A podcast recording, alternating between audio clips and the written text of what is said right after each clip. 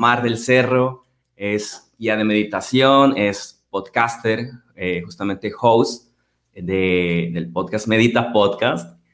Y bueno, pues hoy nos va a, compartir sus experiencias eh, con la meditación, beneficios. Ya eh, Mar es alguien muy, muy conocido por, por, toda su comunidad, pero también vamos a tocar el tema un poquito respecto a lo que ella ha encontrado en su, en su investigación científica nos va a hablar un poquito también del máster que hizo en meditación, relajación y, mindfulness. Y bueno, pues espero que, que, que les guste este episodio.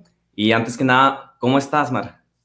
Hola, estoy bien, la verdad estoy muy emocionada de estar aquí. Me encanta hablar acerca de estos temas que tanto nos apasionan, la meditación, el mindfulness, los beneficios a la salud, nuestras investigaciones. Así que yo soy feliz, feliz, feliz y muy agradecida de estar aquí.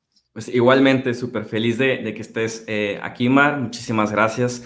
Oye, y pues para empezar, eh, de lleno con el tema, ¿no? Yo, bueno, me gusta ir así muy, muy directo. Me encanta, me encanta, a lo, que, venimos. Sí. Em, Mar, antes de entrar en el tema científico, ¿cuáles dirías en tu experiencia que son los beneficios de practicar meditación y o mindfulness, que ahorita tocamos esa, esa diferencia, pero digamos, en un primer acercamiento, eh, sí, ¿cuáles son esos cambios que tú empezaste a experimentar, por lo menos en tu caso? Yo, bueno, primero sería interesante, sí, como entender qué son, ¿no? Son prácticas que haces todos los días, porque como el ejercicio, la alimentación saludable, como prácticas de salud, la constancia apremia. Entonces, tanto el mindfulness como la meditación son prácticas que haces para llegar a un objetivo de salud. Sin embargo, a mí lo que, lo que yo más veo en mí, gracias a la meditación, es que he encontrado una práctica para conectar conmigo, para reconocerme como prioridad en mi día a día y para hacer el espacio de estar presente en mí, y nadie más. Es el momento que es de mí, para mí, que nadie toca, que nadie mueve. Y, yo ese, ese momento no lo tenía antes. Yo siempre estaba hacia los demás, hacia, hacia afuera, haciendo cosas por, por otros, haciendo cosas por mí, pero desde otro nivel, desde otro, otro, otra energía. La meditación justo me ha enseñado y me ha dado el espacio para reconocerme como prioridad en mi día a día y para comenzar, sí, lo primero que hago al comenzar el día es justo eso, es conectar conmigo, observar cómo estoy y desde esa conexión seguir avanzando, seguir creciendo, seguir creando, seguir sanando, hacer lo que toca ese día, pero desde antes conectar conmigo. Así que creo que para todos los que nos sentimos en automático, nos sentimos que nos hemos hecho a un lado, que, ya no somos como éramos antes, ¿no? Como todo esto que llega a suceder de tantos años de estar en el día a día, el hacer una práctica meditativa nos ayuda a reconectar con eso que realmente somos para desde ahí poder tomar mejores decisiones hacia nosotros mismos. Mencionas dos aspectos que me parecen muy interesantes, Mar. Uno es, bueno, que mindfulness, la meditación es una práctica constante, que ahorita lo desarrollamos. Y lo otro es cómo hablas que eh, uno de estos beneficios es justo que te ayuda a conectar contigo, a, pensar en ti y no actuar de forma automática. Sin embargo, me, gustaría poder eh, quizás contrastar un poco algunos puntos de vista o aclarar, porque algunas personas consideran que este aspecto en el que empiezas a, conectar contigo, pensar más en ti, puede ser un tema egoísta. Yo eh, adelanto que me, me parece que no siempre y cuando si entendemos que este pensar en nosotros va a tener un impacto en los demás, en el que vamos a tener una mejor o una predisposición más natural, más empática, más genuina para escuchar a los demás, para atender sus necesidades. Eh, claro que si cuidamos de nuestra mente y nuestro cuerpo, pues vamos a, a, ser más proactivos para con los demás. Entonces, ¿cómo ves tú esta, eh, sí, o cómo podemos, digamos, converger estas dos posturas en donde sí, o sea, pensamos en nosotros, pero es que al mismo tiempo nos va a ayudar a conectar con los demás, ¿no? Por eso es como que vamos a olvidarnos de los problemas eh, de los demás. Por supuesto. Y también darnos cuenta que el egoísmo no es, no es el malo del cuento, ¿no? El, el, ser un poco egoísta contigo y decir, los 10 primeros minutos del día voy a conectar conmigo para después poder hacer todo lo que me toca, ¿no? Todo mi día va a seguir fluyendo de mejor manera y voy a poder estar al servicio de los demás, ¿no? Apoyando a los demás, pero yo estando bien. Si tú no estás bien, no puedes estar bien con los demás. Si como mamá, por ejemplo, no te das cinco minutos o diez minutos al día para conectar contigo y después atender a tus peques, te vas a hacer a un lado y al final van a llegar muchas emociones que van a resentir tus peques. También pienso, por ejemplo, un ejemplo muy claro que son hoy en día los doctores, los que están al pie del cañón en los hospitales. Si no se toman momentos para cuidarse ellos, su práctica laboral del día a día los va a consumir por completo, van a enfermar, van a caer en burnout. Entonces, sí merecemos esos 10 minutos. Si los queremos ver de egoísmo, está bien, no, no, me, no me preocupa esta palabra, no me...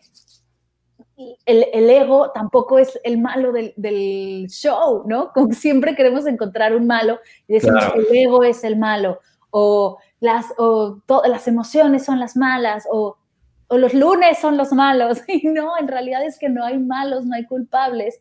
Es encontrar todo como viene. Y si a mí, si yo me doy 10 minutos de 24 horas de un día para estar conmigo, para después estar mejor con los demás, es hasta un acto de servicio, no un acto de egoísmo. Que aunque fuera egoísmo, está bien, pero no lo es y, y hay que replantearlo de esa manera, porque mucha gente comenta el no tengo 10 minutos para meditar. Y sí los tenemos, hay que ser realistas.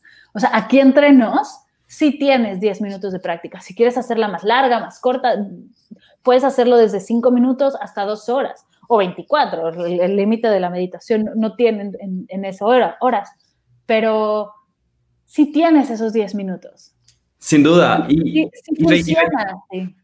Y reitero el tema de que mencionas el egoísmo porque si bien como tú comentas no, no es necesariamente el, el, malo del cuento, también creo que lo podemos ver como es una forma de, ok, si hubiera algo de egoísmo ahí, pues lo estamos adiestrando o lo estamos convirtiendo poco a poco en ese altruismo en donde quizás al inicio empezamos a dedicar esos 10 minutos porque estamos eh, al borde de la crisis, pero después se convierte en un tema de, es que lo hago porque también beneficia eh, a los demás. Y entro mucho en este tema porque sé que culturalmente, por ejemplo, en Latinoamérica, o sea, está el tema como que pensar para uno mismo se siente como algo malo, como, híjole, es que entre, entre mi pareja, hijos, y pues darme 10 minutos para mí eh, está mal. Y no está mal, o sea, definitivamente no está mal. Y como dices tú, y si estuviera y si fuera algún tema de egoísmo, no importa porque estás transformando eso, estás transformando esa mente.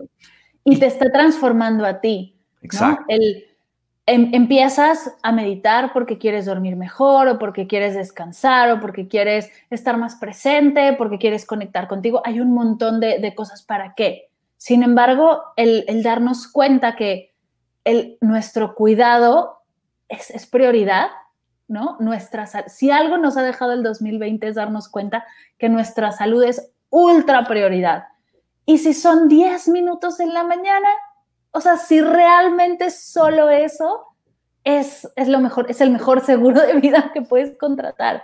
Así que si es egoísta, pues que lo sea. Yo la verdad es que sí me he dado cuenta que soy prioridad. Bueno, ahora yo no tengo hijos, ahora yo estoy viviendo fuera de, del país donde está mi familia, así que estamos mi esposo y yo solos y es, es un poco más fácil de alguna manera, pero sí me doy cuenta que cuando empiezo haciéndome prioridad, todo lo demás fluye y funciona completamente natural y distinto.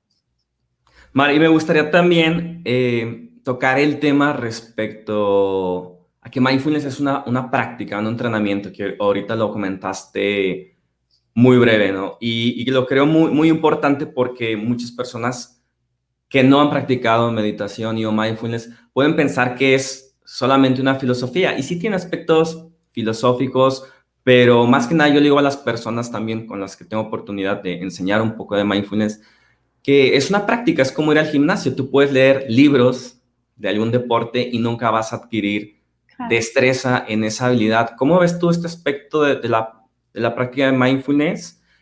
Y bueno, ¿y qué es para ti? Y también si podemos entrar a la vez, igual ya estoy juntando temas, pero también diferencia entre meditación y mindfulness. Ok. Creo que definirlos es de las cosas más complicadas. Y yo entre más leo y más estudio y más practico, me doy cuenta que definirlo lo limita, ¿no? Definirlo lo pone en una casilla que para entenderlo como principiantes o para entenderlo como alguien que, que está entrando en la práctica es importante para saber a qué te estás metiendo, pero, pero al final, si lo, si lo estamos poniendo en definición, si lo estamos poniendo en palabras, es solo como, como una forma de entrarle al tema. Sin embargo, no es solo lo que vamos a decir y, no está escrito en piedra tampoco. Yo creía cosas del mindfulness que ahora sé que no es así o he crecido esa definición, ese entendimiento. Yo veo el mindfulness como una práctica contemplativa que me ayuda a estar presente, a trabajar mi atención y a recibir todo lo que sucede en el día, en, el, en la práctica. Primero vamos al SAFU. Cuando me siento a practicar mindfulness o cuando lo hago caminando, cuando lo hago haciendo alguna actividad, el mindfulness es algo que se puede hacer mientras haces otras cosas, no tiene que ser estoico y duro, ¿no? Puedes practicar mindfulness en movimiento, puedes practicar mindfulness lavando los platos, puedes practicar mindfulness de, muchas maneras. Es esa práctica en la que estás completamente presente, recibiendo todo lo que llega, observándolo sin juzgar y soltando, creando desde ahí, ¿no? Tomando distintas decisiones desde dónde estás sintiendo y desde dónde estás experimentando, dejándote experimentar todo lo que venga y siendo consciente de lo que sientes con todo eso interno y todo lo que sucede también en el exterior. ¿A qué me refiero? Bajémoslo a, práctico. Estoy lavando los platos y hay una frase de Tignan Han que me encanta que es, ¿para qué lavas los platos? ¿Lavas los platos para lavar los platos o lavas los platos para que estén limpios? Y a mí la primera vez que escuché eso no me hizo nada de sentido, porque yo dije, es que obviamente lavas los platos para que estén limpios. Pero sí, obviamente, o, lavas los platos para hacerle ver a tu familia que eres la única que ayuda en casa. O lavas los platos porque el que esté la casa limpia te hace sentir orgullosa. O, o, para qué haces las cosas, ¿no? ir un poco más atrás de eso, eso es mindfulness, llegar a, a, simplemente lavar los platos para lavar los platos, simplemente ayudar a alguien para ayudar a alguien, bailar para bailar, comer para comer, disfrutar de todo lo que sucede sin meterle etiquetas, sin meterle razones. Eso sin buscar como esta función utilitarista de... Exacto, exacto. ¿Qué sirve esto? ¿Qué beneficio? Sin meterle una meta o un objetivo, ¿no? Porque ahora todo lo queremos tener con metas y objetivos y hay cosas que simplemente disfrutar debe de ser, debe de ser válido. Entonces, esta experiencia que tú comentas de tener apertura hacia el momento presente, disfrutar el acto en sí sin ver necesariamente su, su fin o su objetivo, ¿tú dirías que esta, esta actitud es contraria a la forma en la que nos relacionamos y vivimos habitualmente? Normalmente sí. Yo creo que normalmente vivimos un poco más en automático, haciendo las cosas como para liberar pendientes, para sentirnos exitosos o satisfechos o, con un fin en específico y perdemos estos momentos de, de estar realmente presentes con nosotros. Estoy haciendo la tarea con los niños y estoy en el celular dando like para sentir el like de vuelta y estoy bien y está la tele prendida, pero también estoy revisando que la cocina que la comida se esté haciendo. estamos en muchas cosas con muchas funciones y no estamos realmente presentes en lo que, en, en la actividad. El multitask es, en mi experiencia, el enemigo número uno del mindfulness, porque al final aparte acabas completamente agotado y quemado de todo lo que tu cerebro tuvo que estar pendiente sin estar en una sola cosa. Cuando haces las cosas por hacerlas, por estar ahí presente, lo increíble, no me dejarás mentir, es que además no acabas tan agotado en el día a día, si liberas el multitask, puedes realmente hacer lo que estás haciendo, disfrutarlo por completo y desde ahí salen cosas hermosas, desde ahí puedes hacer la tarea con tu hijo y disfrutar esa media hora de tarea de matemáticas que aunque eran tus, era tu coco en el, en, cuando te ibas a la escuela, en, aprender acerca de él, cómo es su personalidad, cómo se relaciona con los deberes, si es, si te estás duchando mientras, mientras estás haciendo mindfulness, es oler el jabón, disfrutar del agua, escuchar el caer de las gotas en el piso, es estar ahí, es realmente estar presente en la vida, porque después de todo, solo tenemos una y solo lo vamos a poder disfrutar una sola vez. Si estás en el día a día sintiendo que, híjole, qué rápido se me fue este año, qué rápido se me fue este día, qué rápido se te fue este mes, igual y encontrar los momentos para introducir alguna práctica de mindfulness puede ayudarte a estar presente y disfrutar. Incluso me transmites con, con todas esas experiencias esta, este bienestar, ¿no? Te, cuando dices disfrutar del baño, de, de, la comida, o sea, creo que ha tenido definitivamente un, un efecto en ti y o sea, me, transmites esta vibra. Y sí, justo quería comentar que es irónico cómo en estos tiempos eh, pues, modernos, ¿no? creemos tal vez que al ser multitasking estamos abarcando más o estamos siendo más productivos, pero realmente es todo lo contrario. O sea, nuestra, nuestra atención es, o nuestra capacidad atencional pues es limitada. Entonces, al atender varias actividades a la vez, pues lo único que estamos haciendo es también limitar la calidad y la experiencia que, que le estamos invirtiendo a, a esas actividades, ¿no? Entonces... Totalmente. Y aquí justo con el tema del multitask y otras prácticas que hacemos en el día a día, yo apelo a nuestro instinto científico y es probar. Prueba a ver si realmente estar multitasqueando te gusta, te funciona, te hace clic. Porque, ojo, habrá momentos en los que sí, no, no puedes estar 24/7 en mindfulness y aparte hacer todo lo que haces. No es yo sé que el mindfulness también puede ser considerado un estilo de vida, sin embargo, hay momentos en los que puedes estar hablando por teléfono y cuidar que el niño no se caiga de las escaleras, ¿no? Sí se puede. No, está peleado tampoco el mindfulness con, hacer un par de cosas a la vez. Sin embargo, cuando, cuando estás en la comida, no estés en el celular al mismo tiempo, ¿no? Como disfruta esos espacios de presencia y haz una hipótesis, explora, no sé, voy a inventar el multitaskear mientras estoy trabajando me ayuda a ser más productiva. Y explora una semana. Y luego la siguiente semana es hacer una cosa a la vez me ayuda a ser más productiva.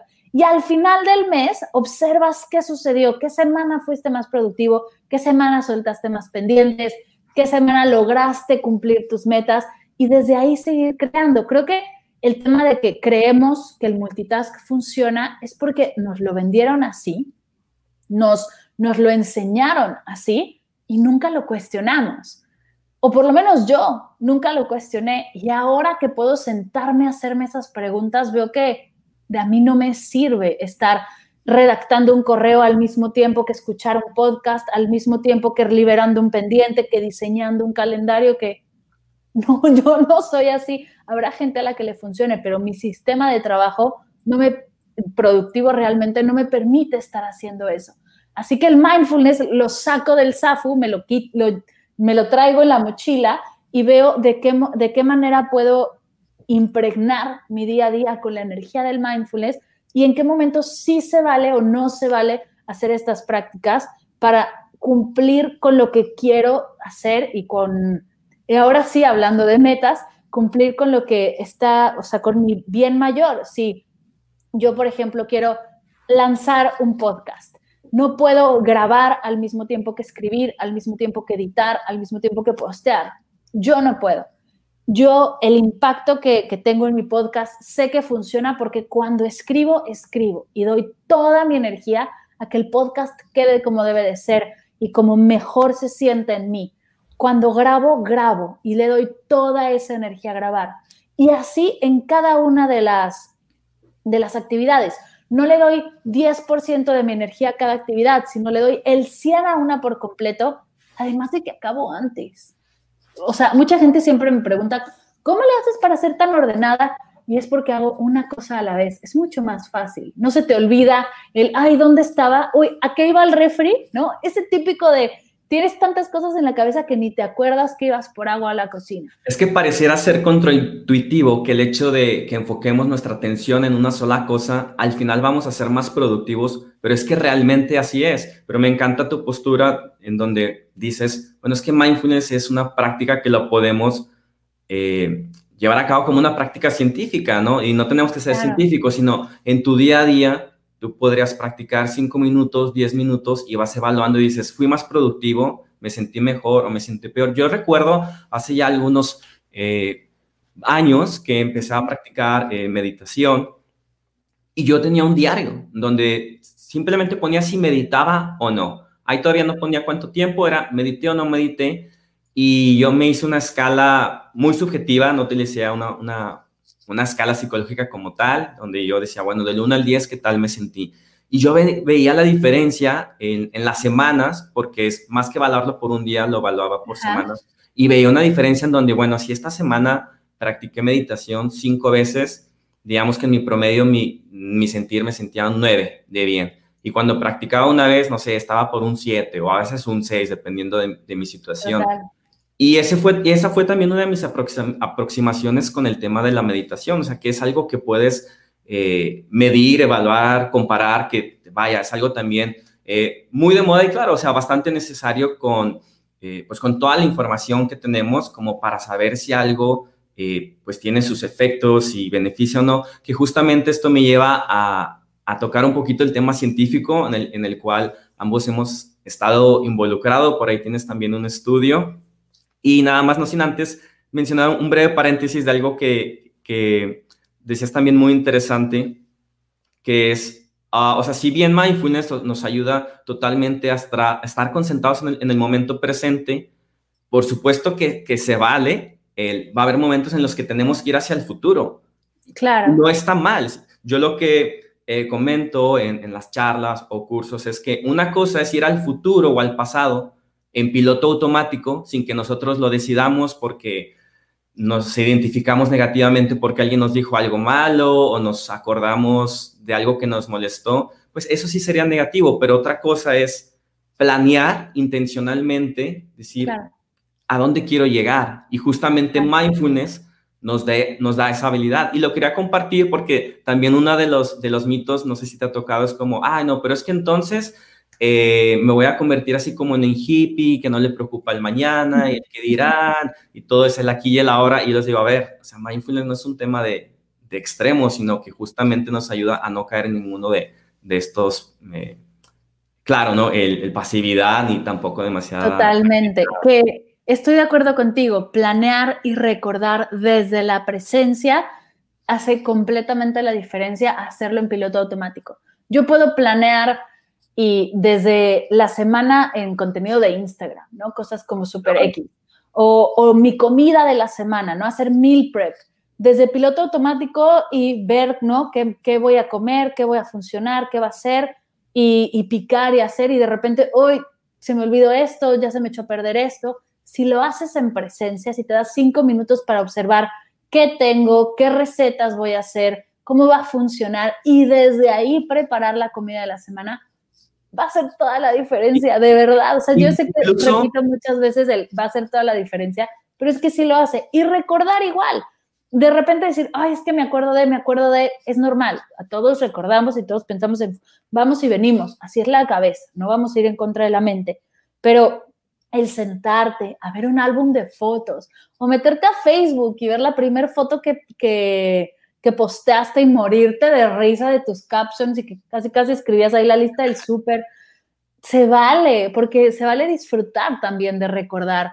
El recordar cosas así son, es hermoso, es muy divertido, pero no desde, desde esa energía de quiero recordar, quiero disfrutarlo, no desde, ay, a ver cómo era, o, de repente te llega una foto casual y, y, te causa una emoción y ni siquiera la, te dejaste sentirla, la hiciste a un lado, ¿no?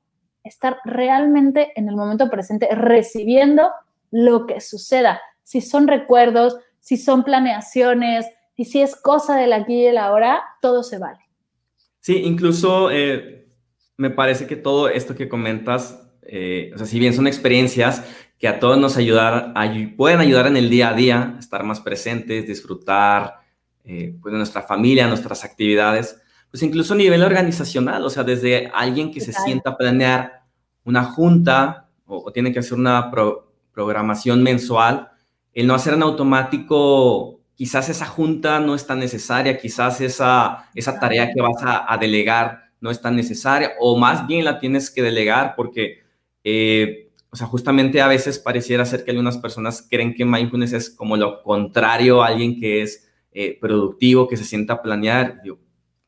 Para, para, nada, o sea, al revés, vas a ser más consciente si esas tareas, si esa interacción con tu equipo realmente es necesaria y si es y se tiene que realizar de ese modo. Pero bueno, el tema organizacional da para más de, un, episodio. profundizar intensamente. vamos a dejarlo por ahí. Me gustaría que pasáramos, Mar, que nos platiques tu experiencia con investigación en, en meditación y mindfulness sobre el, el, tema, sobre el tema que elegiste, los resultados y también, eh, pues brevemente, o sea, cómo es esta experiencia de investigar en, en mindfulness, porque si bien es una ciencia moderna, la meditación entra dentro de las ciencias contemplativas, pues quizás también te tocó afrontarte como a mí, bueno, creo que un poquito más en México, como el escepticismo de, no, meditación, ni es ciencia, eh, mindfulness es una onda ahí inventada, filosofía, y todo lo contrario, ¿no? O sea, pero bueno, tenemos esta responsabilidad que yo creo que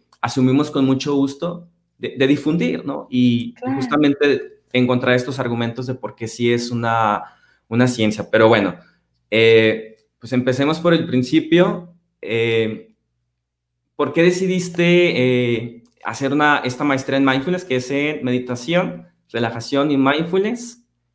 ¿Cómo elegiste tu tema? Pues mira, yo la verdad es que soy ñoñísima. ñoña, ñoña, ñoña, así de corazón. Me encanta estudiar, me encanta aprender.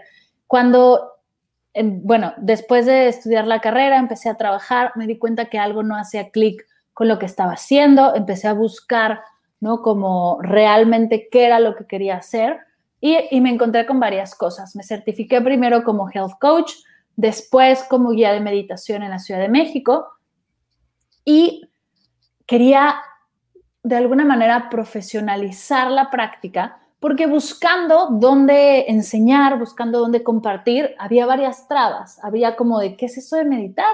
Desde ahí, y se los explicaba, pero decían, ok, esta niña está medio pirada, como, sí, sí, bien padre tu energía, pero no, hasta un lado, que como todo, o sea, como que sí te tiran un poco a loca y a hippie, que no digo que no lo sea, pero no hacia la práctica de meditación. Entonces yo quería, no tenía ese, ese espacio de me gustaría profesionalizar lo que hago para seguir investigando y seguir realmente encontrando cosas que pueda compartir y que tengan valor. Por otro lado, yo comencé a meditar bien chiquita, cuando tenía ocho años. Miss Rossi, mi maestra de primaria, me enseñó a hacer el escaneo corporal entre una clase y otra. Ella nos daba todas las clases, ¿no? Era como la tutora del grupo que te da historia, geografía, ciencias naturales, todo, todo te lo da ella. Entonces, entre matemáticas y español nos hacía hacer un escaneo corporal de cinco minutos, cuatro minutos, algo así, y así nos ayudaba a, cerrar una clase y entrar a otra, a honrar esa transición.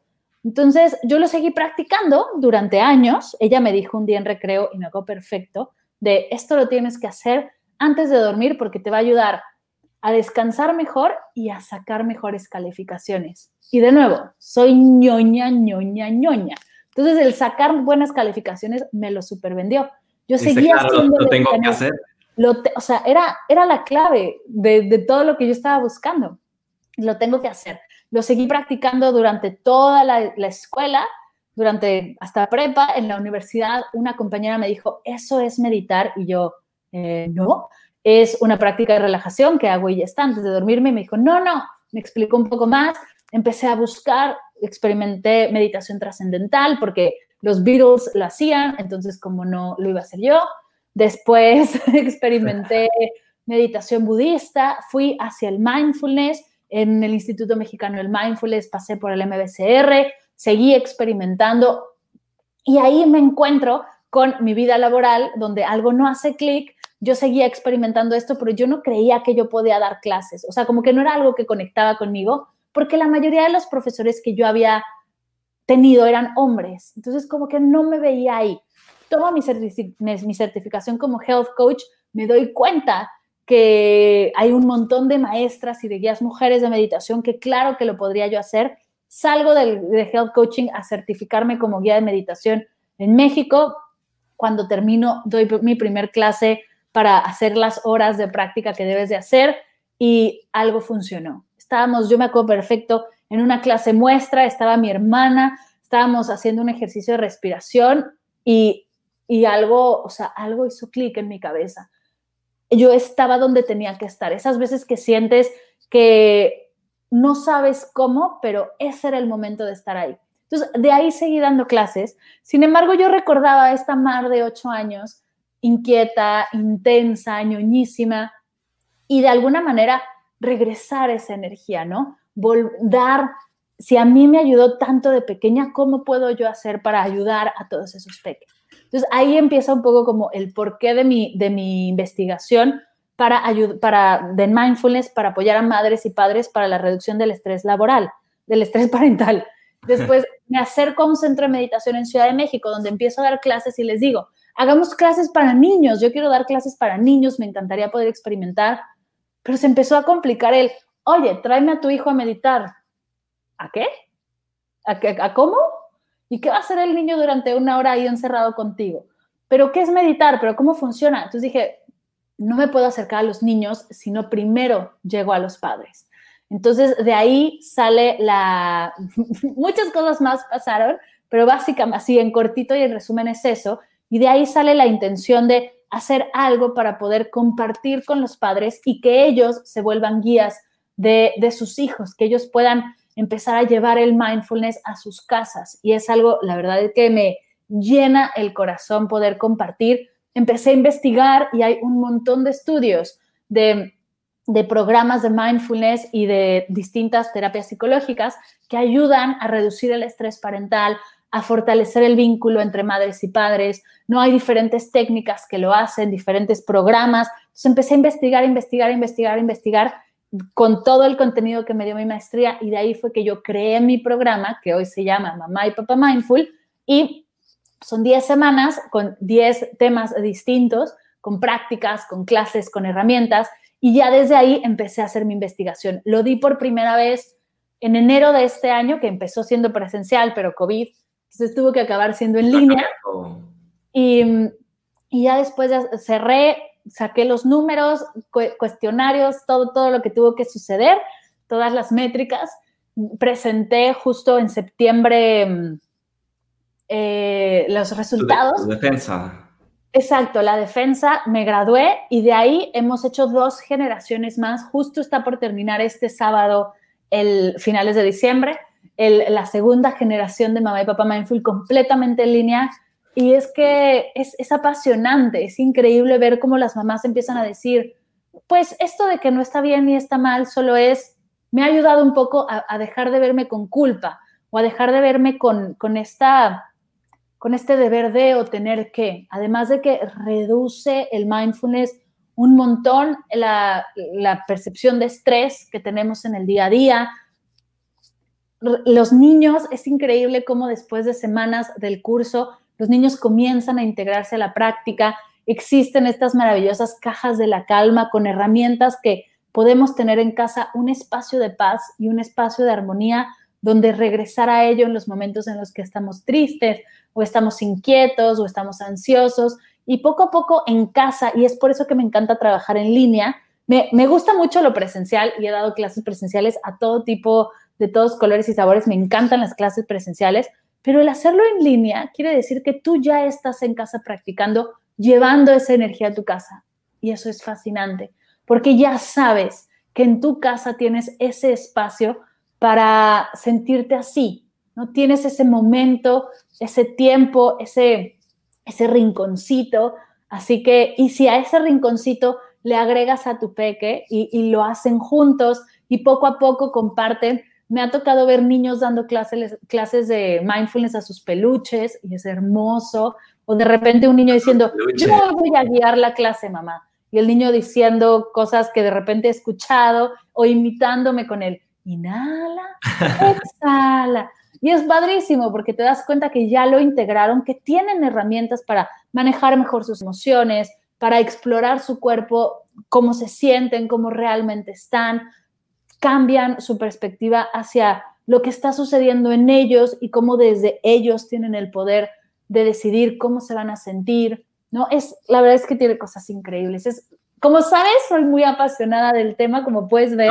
se te nota completamente y la verdad que a mí también me parece muy apasionante el hecho de cómo elegiste tu tema por una vivencia personal, de, donde empezaste a aprender meditación desde chica, aunque en ese momento tú no la concebías como meditación, y cómo después eh, pues te topas justamente con estas barreras o limitantes donde buscas enseñar meditación a, los peques porque a ti te benefició muchísimo y entonces como, sabes, los papás, ah, pero ¿qué es? Y lejos de desanimarte es, pues voy a buscar fundamentar esto, voy, a hacer un, programa para tener los argumentos y las bases para desear los padres de familia. Esto funciona y me parece, o sea, además de, de sí muy apasionante, o sea, muy, muy acertado y muy, vaya, responsable desde tu vivencia, porque yo creo que es una responsabilidad de todos el que cuando aprendemos a hacer algo, por más bien o, mal que lo hagamos, pero lo aprendemos a hacer y, si nos gusta hacerlo, pues hay que compartirlo y no ponernos esas barreras de no, no se puede, a la gente no le interesa, no le gusta. Y lo llevaste a tal grado que ahora pues, eh, pues creaste algún protocolo que imagino con el tiempo será estandarizando y que otras personas lo pueden tomar también como, como modelo para replicar.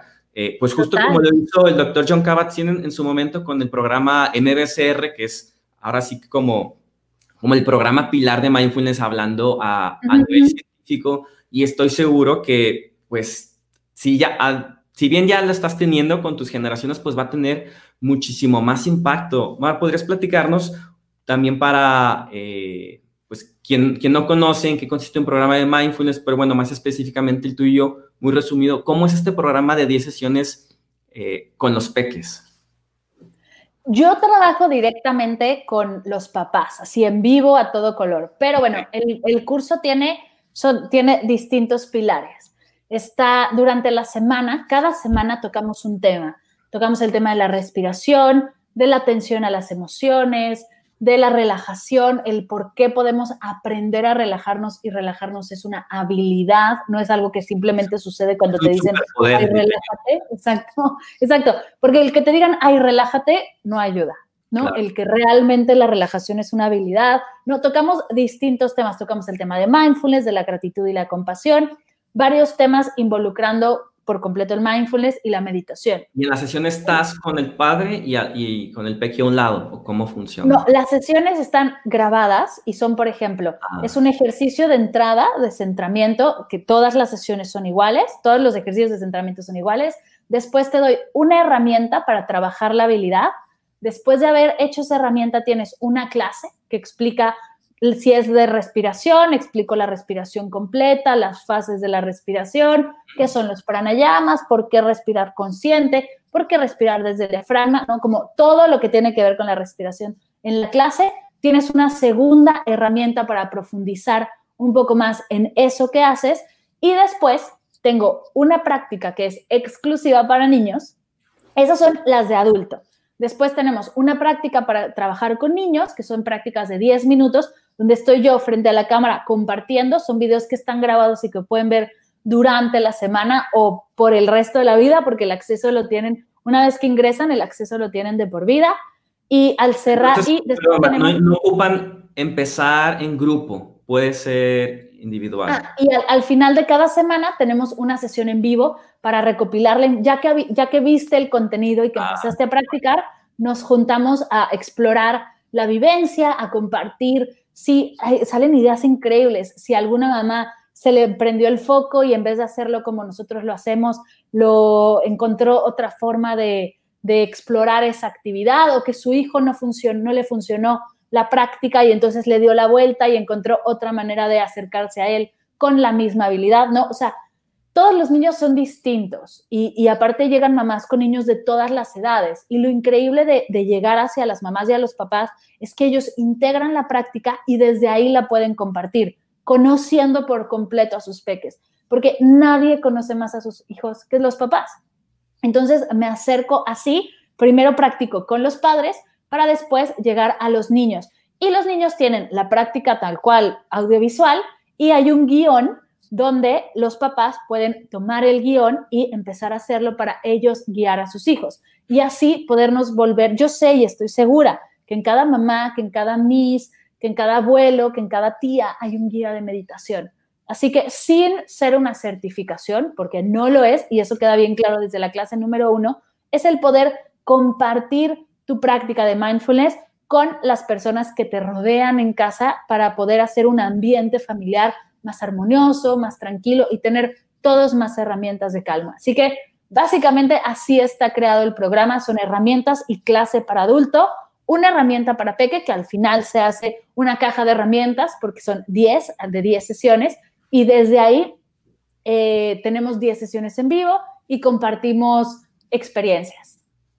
Mar, me parece súper bonito, súper hermoso esto que comentas que potencialmente en cada padre o madre hay un guía de meditación. ¿no? Eh, no, lo había pensado así, pero, sabes, yo creo que eh, soy muy optimista, ¿no? Y pienso que en el futuro de la meditación y de mindfulness va a ser algo que, no sé, en unas décadas, en 100 años, va a ser tan, tan común que va a ser algo así como, oye, ¿y tu papá no te enseñó a meditar? ¿Por qué estás tan estresado, no? Totalmente. Y, creo que es, o sea, justamente con este tipo de trabajos y, todos los demás investigadores que, hay en el tema de mindfulness, eh, pues justamente que está haciendo que esto en algún momento sea, sea posible. Mar, también quería eh, preguntarte, además que ya nos compartiste un poquito de la estructura del programa, ¿cuáles son algunos de los resultados que tú obtuviste tras evaluar eh, tu programa, de algunas de las variables que hayas mm, medido, bueno, también qué fue lo que evaluaste con ellos. algunos de los resultados son que se reduce la percepción de estrés en los padres y en las madres. se, haciendo el curso en pareja, también se fortalece el vínculo entre madre y padre y al, al compartirlo con los peques se fortalece también ese vínculo madre, padre, hijo. También logramos ver que hay una, hay una sensación de bienestar, que aumenta la sensación de bienestar en el día a día y que cada quien va conectando con distintas prácticas y se van generando estos hábitos de salud, estos hábitos de bienestar que van incrementando la sensación de bienestar en las personas que la practican. Em, la atención, también trabajamos mucho la atención, la presencia, y eso justo nos va ayudando a tener casas más tranquilas, a tener casas más armoniosas, más atentas y el, poder compartir la práctica hace que todo cierre con un moño dorado increíble y podamos experimentarlo en familia. Y imagino hiciste un pretest, posttest, digo, para quien no conoce mucho de, investigación, es decir, hiciste una medición, un cuestionario antes de empezar tu programa y al finalizar para poder comparar estos resultados. Sí, sí, tengo la escala de MAS, Mindfulness Attention Awareness Skill, y la FF... FFMQ. exacto, la FF... Siempre se me, se me, olvida el nombre, FFMQ. Sí, que también mire otro, Las dos escalas de la, de la atención, ¿no? Como complementarios. Exacto, son las dos escalas que, que practiqué de, bueno, de meditación, bueno, del tema de meditación per se, y también hice algunas entrevistas al cierre de mm, del curso, unas entrevistas. Para abordar esta parte también cualitativa. Totalmente, para darle un poco de quali a, los resultados. ¿Y qué sigue, eh, Mar, ahora que, bueno, ya tienes tu investigación? ¿La tienes publicada o está en proceso? Está en proceso de publicar y justo lo que sigue es seguir creciendo este curso, es seguir, bueno, y los cursos, porque no es el único que tengo, tengo varios más, justo creo que, eh, y, hace rato, hace unos, unas semanas pensaba en un doctorado y dije, no, a ver, vamos a, pensar, porque, soy mi oña, ya te dije, me encanta seguir estudiando. Pero también tengo aparte, casualmente, tengo un emprendimiento, una academia en línea de meditación. Entonces, en este momento sigue crecer esta academia, acercar la meditación a todos los oídos de Latinoamérica, seguir trabajando por eso, seguir llegando a todas las personas a las que estén dispuestas a aprender y a comenzar a practicar a través de los cursos, a través de Medita Podcast, seguir perfeccionando y ajustando los programas que ya tengo, crear nuevos y desde ahí crecer este, este proyecto ya para después, en un par de años, yo creo, darle mm, refresh a la estudiada y, y volverlo ya mucho más formal con un doctorado. Por ahí creo que va la cosa. Oye, me parece increíble también el que estés acompañando a, o sea, todo tu proyecto, tu emprendimiento, pero a la vez que ya tengas también tu, tu estudio científico, tu sustento, porque creo que se van a retroalimentar mutuamente, ¿no? Hay muchas personas y, que a veces hacen solo investigación científica y no, no están en la práctica y viceversa. Y qué mejor que estar en ambos lados y tener estos, estos dos mundos, ¿no? Porque, bueno, como tú ya habrás experimentado, una cosa es que la teoría y marco teórico y, y, pues tú sabrás cómo a veces son los, los, profesores, pero otra cosa es ya el contacto directo con la persona, ver su, su expresión, el que te digan, oye, esto me sirvió, gracias por, por compartir, ¿no? Y que eso también permee eh, la ciencia, ¿no? Entonces, eh, me encanta, es justamente el propósito de, de, Mindful Academy, compartir y divulgar la ciencia de mindfulness en un formato accesible para todos. Entonces, yo estoy súper, súper agradecido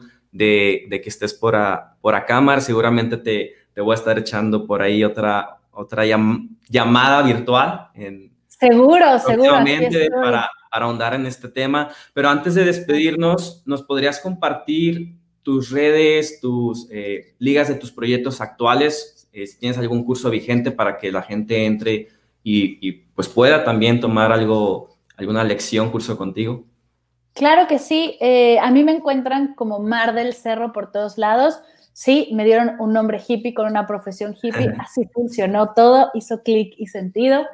Mar del Cerro en Instagram, mardelcerro.com, en Facebook estoy igual.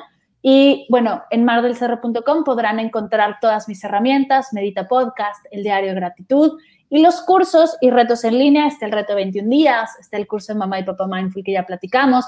Tengo otro curso de Mindfulness que se llama Mindfulness Encontrando el Placer en lo Cotidiano, que te, que te da herramientas y actividades de Mindfulness para implementar en el día a día. Y tengo, bueno, tengo álbumes de meditación, tengo ahí toda la academia está ahí, pero sobre todo el, el poder hacer contacto.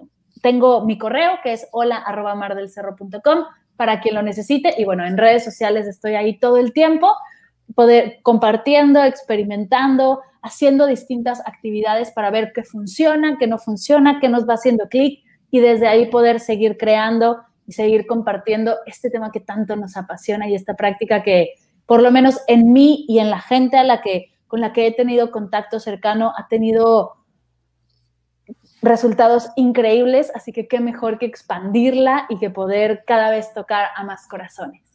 Me uno totalmente a ti en esa propuesta de, compartir y expandir mindfulness a los corazones de todas las personas.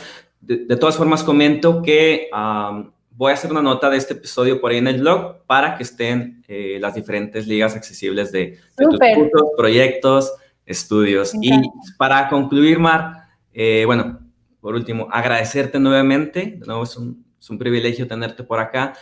¿Con qué, ¿Con qué pensamiento te gustaría cerrar o que las personas se llevaran de, de esta charla el día de hoy? Uy, yo creo cerrar con que lo que estamos buscando ya está en nosotros. Toda la paz que estás buscando, toda la tranquilidad, todo el amor, toda la atención ya está en ti. Es cuestión de cerrar los ojos, de conectar, de respirar profundo y hacer clic con esa energía que ya está dentro de ti. Dejemos de buscar afuera porque todo lo que necesitamos está en nosotros. Empecemos a buscar dentro de nosotros mismos.